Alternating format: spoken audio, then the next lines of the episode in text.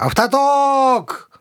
はい、えー、ということで先ほどですね、有吉弘行のサンデーナイトドリーマー終わりまして、えースタジオには私、デンジラス安田と作家の高井さんがいらっしゃいます。よろしくお願いいたします。よろしくお願いします。もうちょっとね、なんかアフタートークでちょっと喋ろうかななんて思ってたの有吉ベースの話が出てたんで、ちょっと有吉ベースの話しようかなと思ってたら、今 LINE がう届きまして、えー、松村さんから、えっ、と、寺尾さん亡くなったっていう。ねで、寺尾さん亡くなったっていうから、ほら、さっきの寺明さんの話してたから、え？っと思ってびっくりして言ったら、ね、あの元力士の方、ね。親方の方がお亡くなりになったっていうニュース。ね。なんなんていうなんか、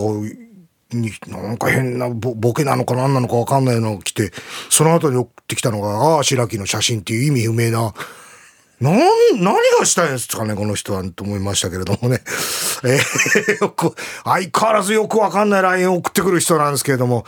えーまあね、ちょっと有吉ベースの、ちょっとね、あの、今週だから先ほど、先ほど本編でもちょっと話ありましたけども、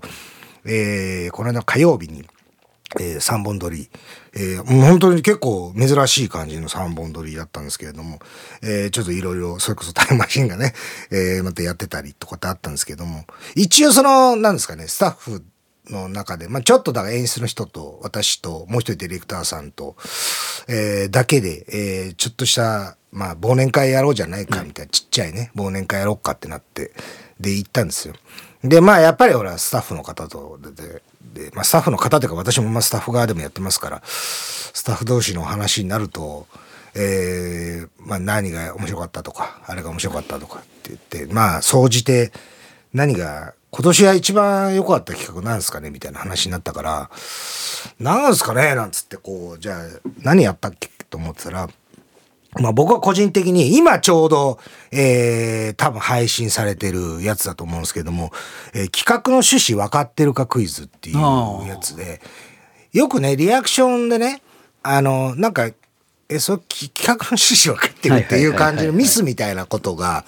結構目立ったので、ちょっとそれを、まあ問題にして、例えばななんか、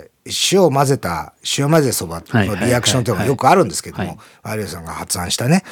それのやつで、えっと、なんか、うわっつって、まあ、バーンって食べますよ、こんなの全部食べますよ、つって、ずるっつって、バーン炊けば、まあ一応正解のリアクションなんですけども、なんかこう我慢して食べちゃうとか、一回、ウィってなって、まあ、再度また挑戦して、で、ウィってなって、また挑戦して、え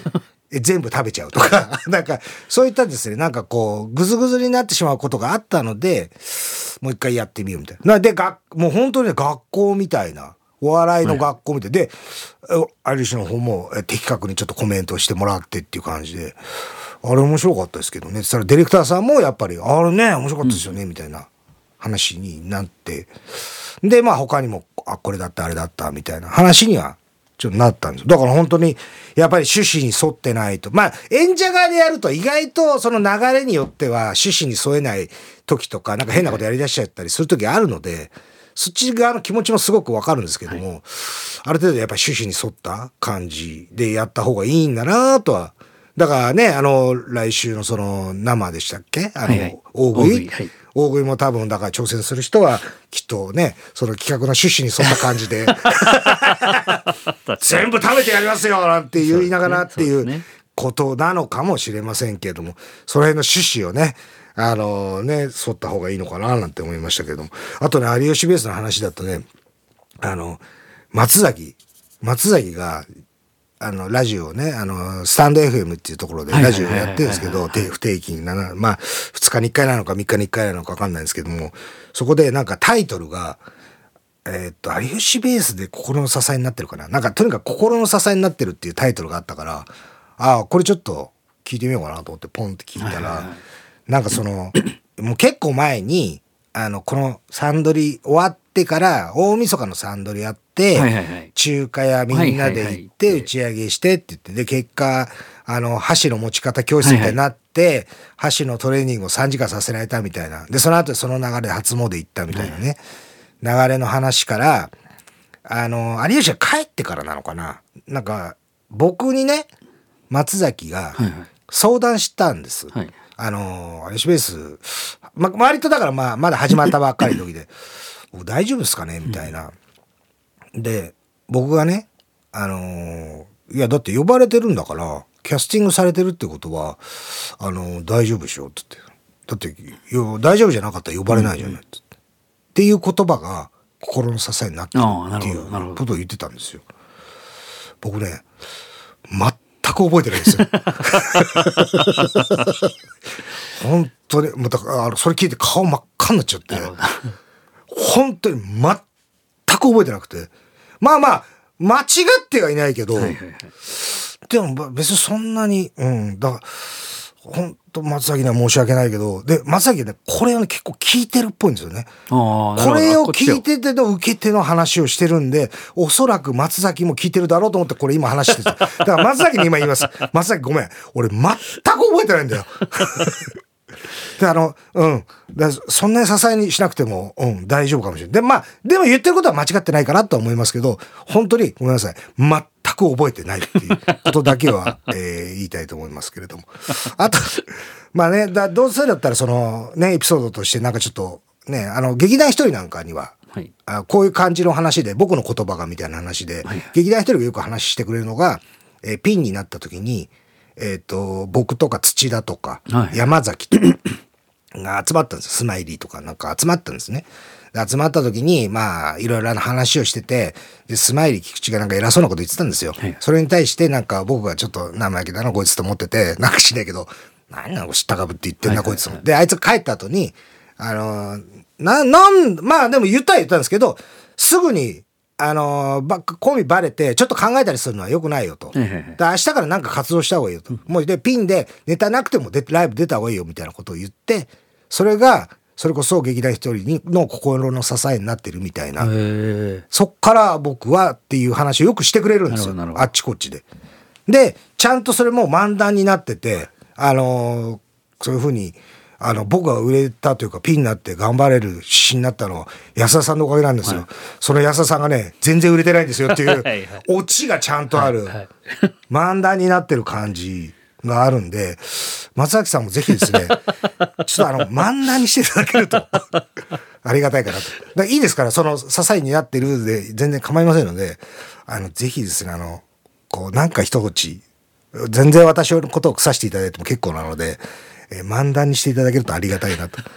えー漫談になった時のことをちょっと今度また期待しておりますんで、一つよろしくお願いいたします。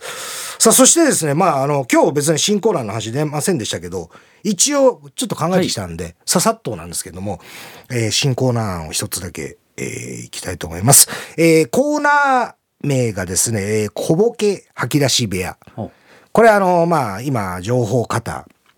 あのニュースでも、えーどんどんどんどん入ってくる。もう本当にこんなニュースがニュースになるのかっていうぐらい、ネットニュースがもう横行して、えー毎日毎日新しい情報が入ってきちゃって、えーなんかもう思いついた小ボケも、なかなかこう吐き出す機会がない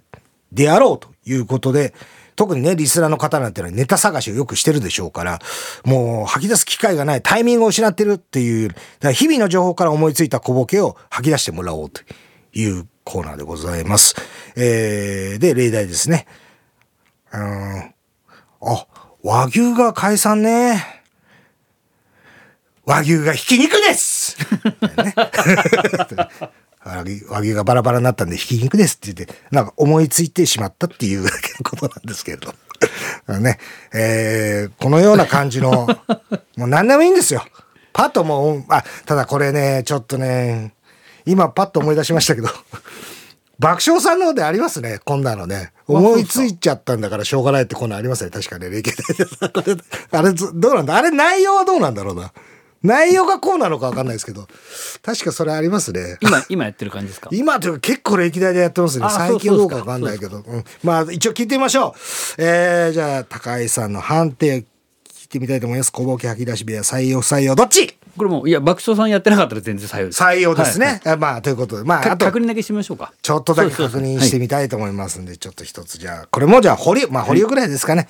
ということでございまして、えー以上でございます。今また LINE が来たのでね、えーまた松村さんから来たのかと思ったら違いましたね。全然違いました。よかったです。ということで、松村さんへの、えーあれ、LINE はちょっと無視していきたいと思います。以上、アフタートークでございました。高橋さんありがとうございましたありが。とうございました。